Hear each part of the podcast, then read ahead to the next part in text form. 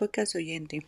Hoy es viernes 12 de febrero y aquí en el noroeste de los Estados Unidos, en Portland, Oregon, amanecimos todos blanquitos, o sea, llenos de nieves.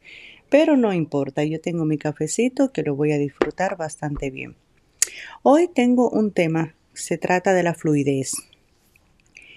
En un estanque, si el agua no fluye hacia afuera y hacia adentro, el agua se estanca y se puede descomponer. Muchas personas después de su primer éxito en la vida se estancan y no encuentran la forma de salir. Es importante siempre para la salud y el bienestar de una sociedad no estancarse.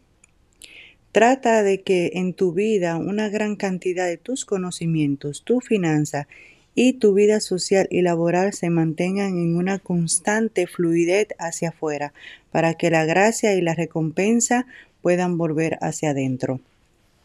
Existen personas que no saben cómo salir.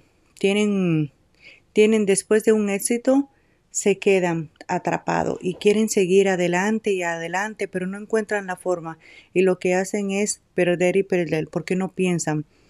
No piensan porque cuando tienes éxito, lo importante es fluir, dejarlo que fluya. ¿Cómo lo dejamos fluir? Muy bien. ¿Conocen el tema de la cosecha y la siembra? Es lo mismo. Una fluidez tiene que venir con cosecha y siembra. Ya que fluye, déjalo. Pon un poco de lo que ganaste, inviértelo, sigue invirtiendo y deja que eso fluya para que pueda entrar. Pero muchos creen que cuando tienen un negocio, hacen un éxito, tienen todo ese dinero, no lo invierten. ¿Y qué pasa si tú no inviertes? Pues cómo va a tener ganancia. Entonces ahí se trata la fluidez de dejar salir y dejar entrar. Hoy quiero aconsejarles a todos mi podcast oyentes que aprendan la fluidez no solamente en el negocio, también la pongan en práctica en la misma en la vida personal. Una persona que no deja fluir sus sentimientos, sus conocimientos, no deja fluir su amor, pues no va a recibir nada.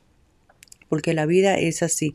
La vida es todo, me da y yo te doy no siempre será yo quiero, yo quiero, yo quiero, no.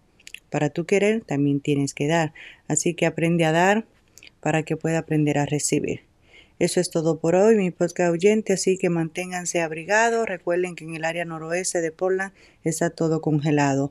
Disfruten de un feliz y encantador viernes. Los quiero mucho, que Dios los bendiga.